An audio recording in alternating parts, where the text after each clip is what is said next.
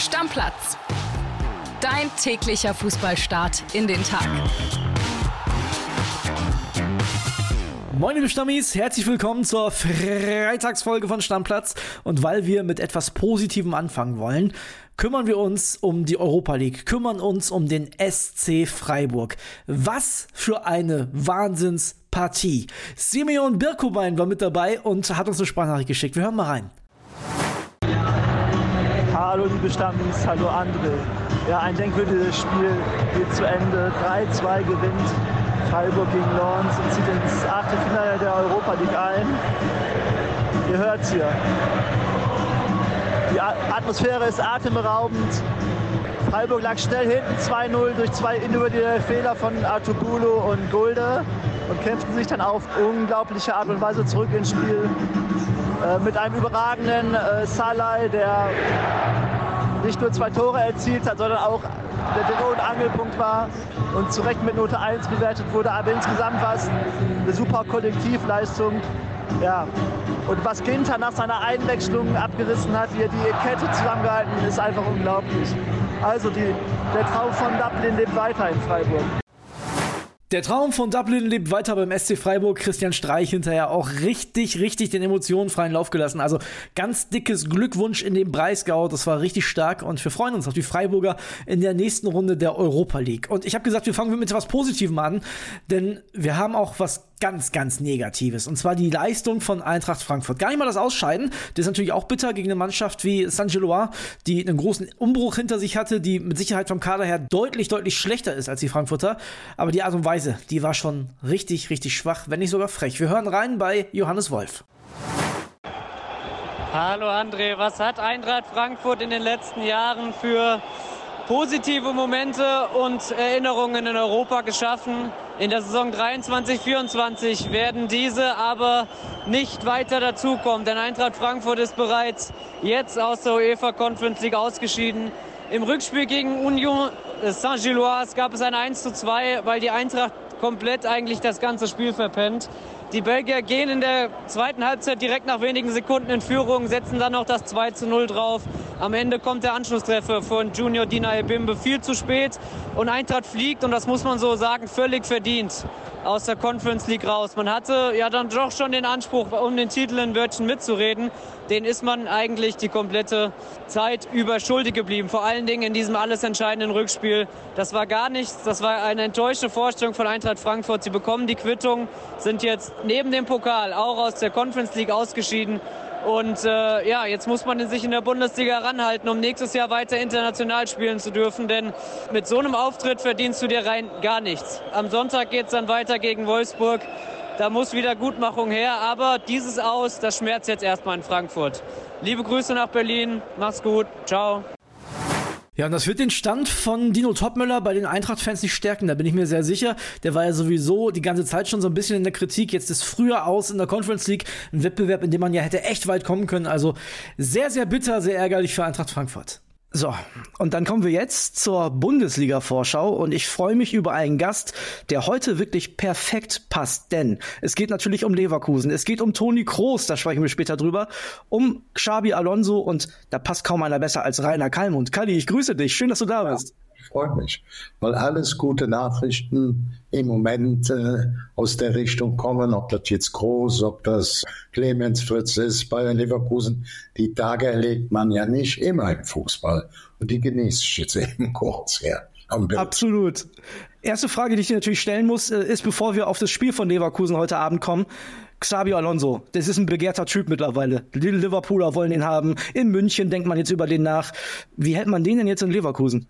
Ja, ich habe ja schon vor dem großen Spiel gesagt, Alonso ist für mich so etwas wie so eine Sternemenü. Ich bin ja kleiner Feinschmeck, er kommt ja aus der Ecke San Sebastian. Er ist Weltmeister mit Spanien, Europameister mit zweimal mit Spanien.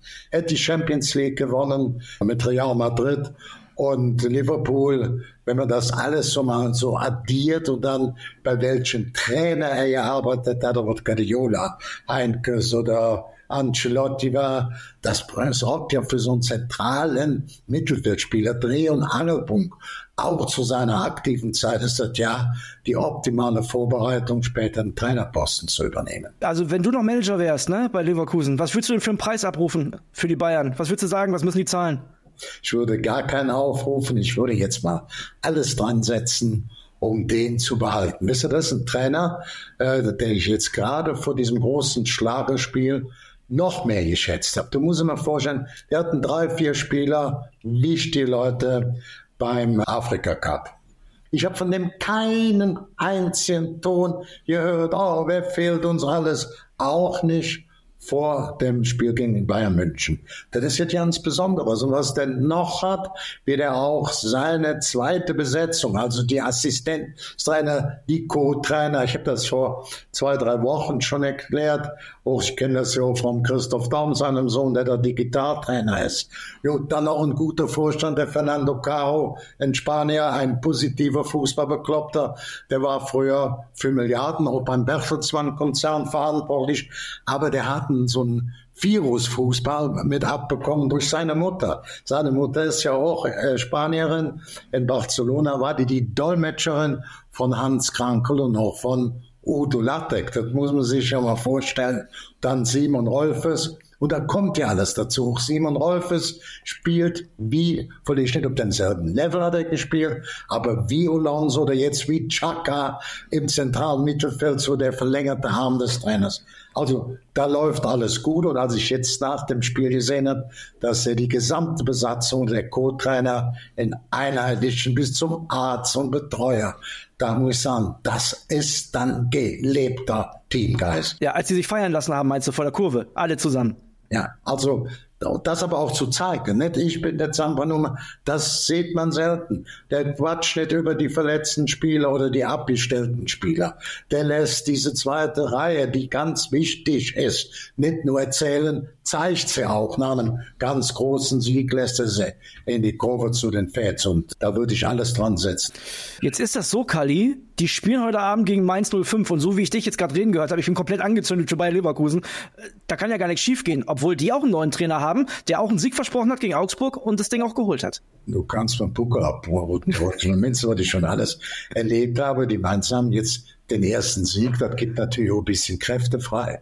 Leverkusen hat die Afrikaner wieder alle zurück. Natürlich sind die Favoriten, da muss man noch nicht drum herum sprechen, aber es ist kein Selbstläufer. Wer das glaube, ist schon am falschen Weg. Ich gehe von einem Sieg von Leverkusen aus, aber ich sage, es ist kein Spaziergang, es wird schon schwer. Ich glaube auch an ein 3 zu 1 für Bayer Leverkusen, da sind wir uns da ja schon mal einig. Ja, sagen wir mal 3-1, bin ich mit zufrieden. Ich wäre auch mit 2-1 zufrieden.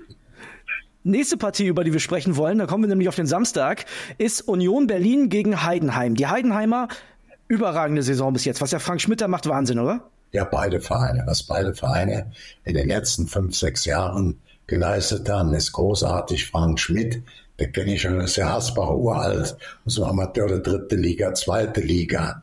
Die haben auch ein paar gute Möglichkeiten im Hintergrund was da abgespielt wird, ist hervorragend.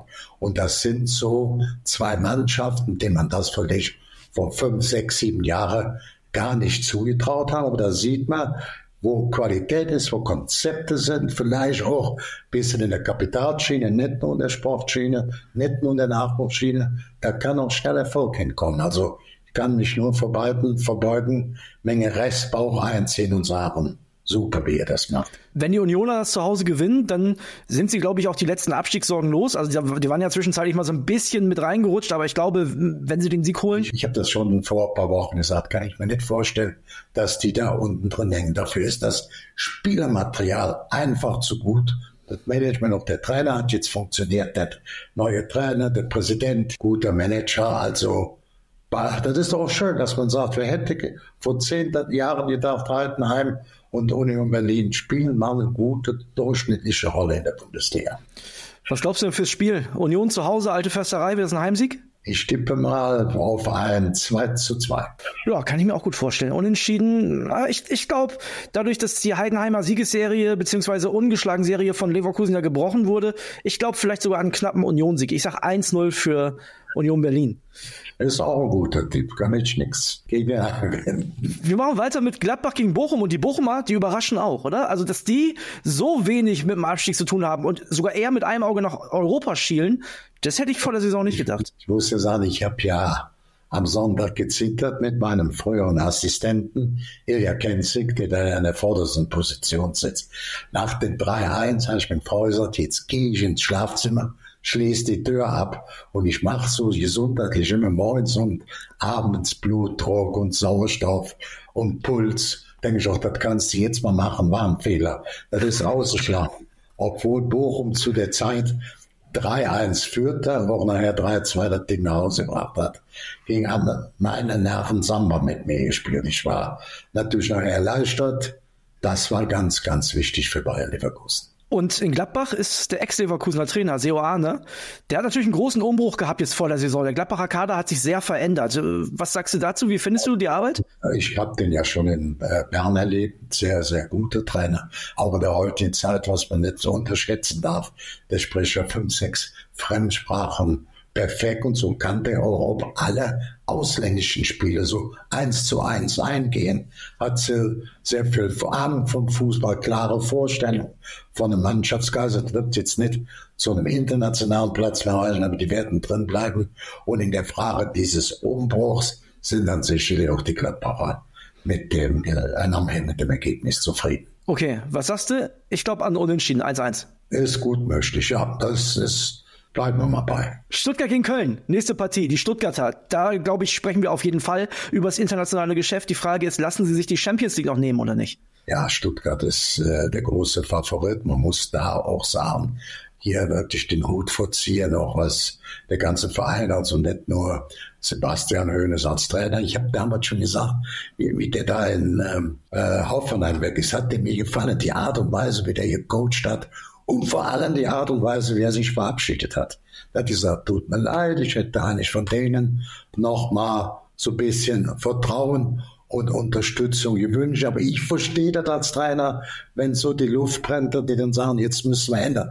Also das war für einen jungen Trainer für mich eine hervorragende Aussage. Es war das Bedauern, dass ich weg muss und dass ich beurlaubt wurde. Aber im gleichen Herzen muss ich sagen, wo es mir schwerfällt, ich habe Verständnis. Und dann mit Stuttgart, ja, die zum Leben wieder erweckt, die souverän in der Liga gehalten und jetzt sind die bei den großen fünf voll mitten da drin und nicht nur dabei. Das muss man so mal klar sehen. Gratulation jetzt nicht nur an den Trainer, nicht nur an den Sebastian Hoeneß, auch Umfeld, Manager, Trainer, alles was dazugehört und natürlich auch mein alter Freund von Köln, Rück, der ja auch Aufsichtsrats- oder stellvertretender Aufsichtsrat, äh, Alexander Werle, muss man auch sagen, mit welcher Ruhe sich nicht da hat hetzen lassen. Das ist, nicht, das ist ja kein einfaches Umfeld, Stuttgart, wie ich das so kenne. Tja, und da dürfen wir uns auf jeden Fall in der nächsten Saison auf Europapokalabende freuen. In Köln ist so ziemlich alles schief gelaufen bis jetzt, Kali. Was hätte schief laufen können? Ne? Also sportlich lief nicht lief nicht richtig rund. Dann mit Baumgart quasi die Identifikationsfigur verloren. Die Transfersperre, du kannst nicht nachlegen. Ist schon bitter gelaufen bis jetzt natürlich auch eine schwierige Situation, wenn du keine Transfers mit tätigen kannst. Dann sind zuletzt auch immer viele Spieler ohne Transfersummen, äh, konnten den Verein verlassen. Also Ötchen war ja auch da. Also ich will die jetzt gar nicht alle aufzählen, aber es sind vier, fünf Stück, dann halt Hector aufhört und wenn du dann nicht richtig auf dem Transfermarkt nachladen kannst, das wird ja bis nächstes Jahr noch dauern, ist das natürlich eine besonders schwierige Situation. Bei mir ist es so, die Hälfte meiner sechsköpfigen Kinderfamilie sind für den ersten FC, meine Ältesten, meine Henkel alle für Bayer Leverkusen. bin ja ein bisschen Kölscher-Jäck, bin in der Ecke groß geworden. Leverkusen Köln trennt ja nur 15, 20 Kilometer und äh, sage ich mal, ich wenn, würde schon mich glücklich schätzen, wenn der Club von Wolfgang Overath, von Toni Schumacher und so weiter und so fort, wenn die es noch irgendwie und wenn es über die Relegation wäre, schaffen könnten. Aber das ist natürlich schwer. In Stuttgart sind wir uns einig, haben die aber keine Chance, ne? Schwer, schwer, muss ich ehrlich sagen. Also ich würde sagen, vielleicht so ein 3-0. Vielleicht, vielleicht hilft der liebe Gott. Dann vergiss ein Unentschieden drin, aber da wäre schon das Optimale der Gefühle von mir. Also Ich habe nichts dagegen. Ich drücke den noch wirklich alle Daumen und die dicken Zehen. Wir waren immer in der Rivalität. Ich hatte auch Angebote früher auch von Köln, mal eins äh, von Berlin, von Schalke, aber das Schwierigste war, in Köln abzusagen. Ich trinke ja nicht viel, da muss ich mal drei, vier Flaschen Wein saufen danach. aber war gut, wo ich Leverkusen geblieben bin. Eins haben wir noch im 1530, Kadi. Der deutsche Meister von 1965, 88, 93 und 2004. Werder Bremen. Spielt zu Hause gegen Darmstadt. Was meinst du? Ja, ich, das, die sind Favorit, da bin ich. Ganz klar, die haben besser abgeschnitten, wie man das allgemein erwartet hat. Man kannte ja auch die finanzielle Situation. Sie hatten gute Leute. Ich war immer auch von der sportlichen Führung Baumann als äh, Chef von dem Laden immer ruhig, mit viel, viel Erfahrung. Dann sein Vertreter, der ja jetzt auch der Nachfolger wird, ähm, Clemens Fritz, der war ja bei uns so. Ich habe ihn damals als junger Spieler aus dem Osten geholt, Erfurt und so weiter nach Karlsruhe nochmal eine ausliehen. ist aber unser Nationalspieler geworden, hat auch ungefähr 500 Profispieler, auch 20, 25 Länderspiele, intelligenter Junge, aufgewecktes Gatschen. Ich glaube, eine völlig richtige Entscheidung, logische Entscheidung von äh, Werder Bremen und äh, ja, da, die werden sich da auch jetzt Jahr für Jahr besser äh, stabilisieren. Ja, Fritz, du hast gerade angesprochen, wird jetzt vom Leiter Profifußball zum Geschäftsführer Fußball. Ja. Ähm, einige Werder-Fans kritisieren da ja immer, dass Werder quasi immer im eigenen Saft schwimmt, ne? Diese Vereinsvetternwirtschaft. Also man braucht quasi eine Werder-DNA. Ist das aber manchmal vielleicht gar nicht so schlecht? Das kann man zwar so sehen, äh, der man sagt, die holen Leute aus dem eigenen Nachwuchs, aber wenn nicht, oder aus dem eigenen Stall, die dann schon noch ganz vorne an der Front mitgearbeitet haben. Das heißt Clemens Fritz als Spieler, als Führungsspieler, jetzt auch vorher, ich sag mal, als Art Manager. Jetzt ist das doch für mich eine logische Entscheidung, wenn du mit dem sprichst über Fußball, über Konzepte, über Werder Bremen, über die Bundesliga. Da weißt du, da sprichst du mit einem aus dem, aus dem oberen Hälfte, was Bundesliga Manager angeht. Und wenn du dir den einen Stall hast, kennst du dann noch genau, der kennt den Laden, ja, da musst du beklopst eine andere Entscheidung zu treffen. Für mich eine völlig logische Entscheidung. Dann brauche ich zum Spiel noch ein Ergebnis von dir. Bei Werder weiß ich, fällt die halbe Abwehr aus. Die werden mit so einer ganz improvisierten Dreierkette spielen. Reicht es trotzdem zum Sieg gegen Darmstadt? Ja, der Trainer macht das ja auch gut. Also ich meine, lass mal den Trainer lassen. Äh, der führt den Laden, der, dem wird auch nicht immer reingeredet. Und er hat da aus dieser Situation viel rausgeholt. Muss man ganz klar so sehen. Ich kenne auch einzelne Spieler, die er enorm verbessert hat. Und da muss man sagen, à la bonheur. Wie geht's aus? Was sagst du? Sag du mal. Du bist ja, ich, ich, ja, ja, bin ich, aber ich bin auch immer sehr vorsichtig, was Werder Bremen angeht. Ich kann aber auch nicht gegen Werder tippen. Ich sag's ein ganz ekliges, knappes 1 zu 0. Ich schließe mich bei einem 2 zu 1 an. Das muss ich übrigens machen, weil mein bester Partner auch bei unserem ähm, Podcast ist ja der Tobi Holtkamp. Ja. Ist mindestens so ein bekloppter Grün-Weißer wie du. Der hat auch eine grün-weiße Unterwäsche an. Und wo habe ich ihn immer, der unwahrscheinlich fiebert. Und man muss ja auch jetzt sehen, weil doch wieder der Füllkrug weggegangen ist, wie sie das kompensieren. Ich sage leider, ich nehme mal Weißer, der kleine Weißer am rechten Flügel. Ja. Ähm, das war ein guter Spieler, der war ja auch bei Bayern München, FC, in Leverkusen. Aber ich sag mal, für mich ruft der in Bremen seine beste Leistung ab. Weil er natürlich auch gefordert wird, weil er da ein Führungsspieler ist. Er gefordert ist, weil er in einer Verantwortung drin steckt. Deswegen ist die Leistung für mich top. Und so könnte ich jetzt das auch bei anderen Spielern fortsetzen. Man sieht ja auch, der ein paar wichtige Spieler verletzt, darf man auch nicht vergessen und sind da ordentlich in der Tabelle aufgestellt. Sage ich nur, Glückwunsch. Wir müssen jetzt aufhören, über Werder Bremen zu sprechen, sonst kriege ich Ärger von unseren Hörern, von den Stammis. Ja, denn die, das ist unter dem Bahnblock. Genau. Verrat nicht so viel. Wir sprechen jetzt natürlich noch über den Kracher am Samstagabend. Die Bayern nach dieser Verkündung, dass Thomas Tuchel im Sommer weg ist, gegen RB Leipzig in letzter Zeit, also in jüngerer Vergangenheit, so ein bisschen der Angstgegner. Was erwartest du denn da für ein Spiel, Kali? Was hast, lass uns damit anfangen. Was hast du denn gedacht, als du gehört hast, der Tuchel ist im Sommer weg?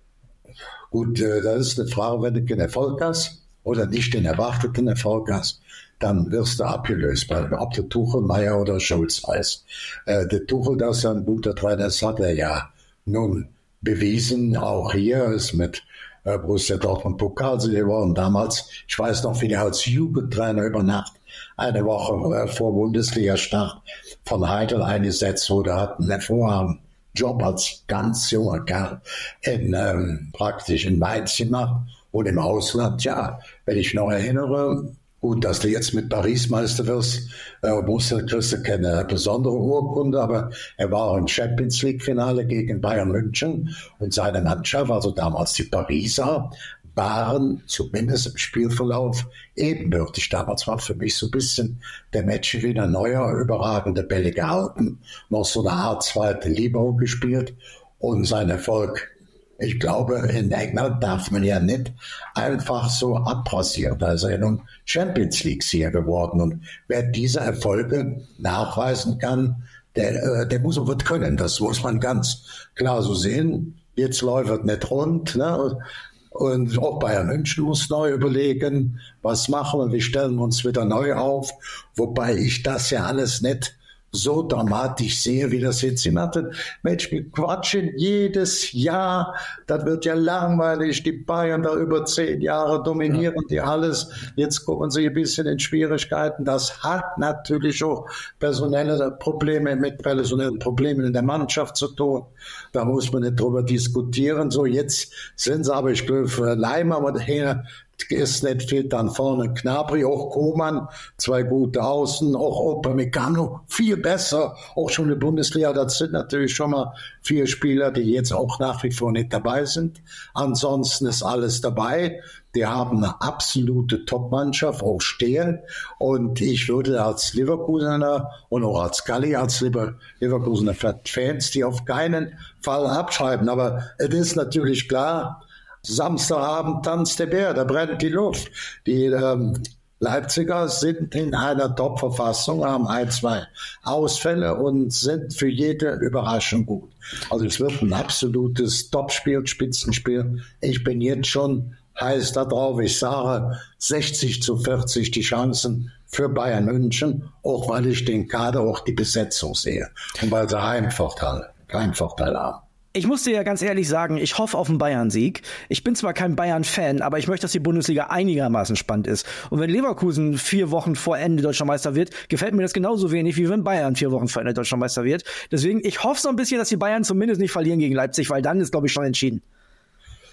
Ja, wir sind ja noch ganz gut. Die haben ja auch nächste Woche noch Champions League, ist ja auch nicht so ein kleines äh, Thema. Und ja. äh, wir sind ja gut äh, vertreten. Die ersten fünf auch mit Leverkusen, die waren nochmal sechs, hat mal was gewechselt, aber die sind konstant. Neu ist überraschungsweise da der Neuling äh, VfB Stuttgart von einem Relegationsspiel da rein spaziert. Das ist auch eine wunderbare Geschichte für so einen großen Traditionsverein. Wir können uns in der Bundesliga nicht beschweren, nicht mit den Zuschauern, nicht mit der Spannung und sollten nicht immer nur rummotzen.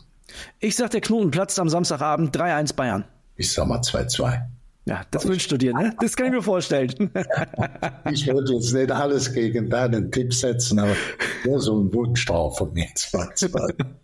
Ich muss dir natürlich noch eine Frage stellen, Kali. Wenn du sagst, den Alonso, den geben wir Leverkusen nicht her, wen nehmen die dann, die Bayern? Holen die Nagelsmann zurück nach der EM? Ja, ich meine, die Bayern haben so viele Kontakte und Bayern München zählt ja auch, man das muss man heute immer noch nach wie vor sagen, wenn man die Transferwerte sieht, ist das immer noch über 970 Millionen, also rund eine Milliarde.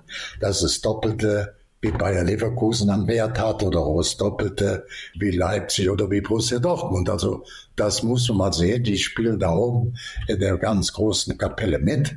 Und es ist auch war ganz gut und ist noch mal nicht schlecht, wenn so ein Verein mal Probleme hat. Aber was haben sie jetzt für Probleme? Die haben vorne eben im Vorstand Walter Herbert Heine, einer der erfolgreichsten DAX-Unternehmer mit Adidas. Wisst ihr, wie lange er schon Präsident ist? Der Dresden war der Finanzchef auch aus dem Thema Bundesliga-Steuerung, auch bei Bayern München. Dann haben sie, da darf man ja auch immer nie vergessen, noch Christoph Freund. Der hat den Haaland oder so geholt für fünf Millionen. Ja. War eine völlig richtige Lösung, den zu holen. Jetzt gut, unser kleiner Freund, der ja immer so ein bisschen, der Max, Eber, noch hin, das sind die doch gut besetzt. Und die zwei Heiligen, ich meine das ohne Ironie, äh, Rummenigge und Höhnes auch noch ein bisschen Ausgleich im Aufsichtsrat, alles große DAX-Unternehmer.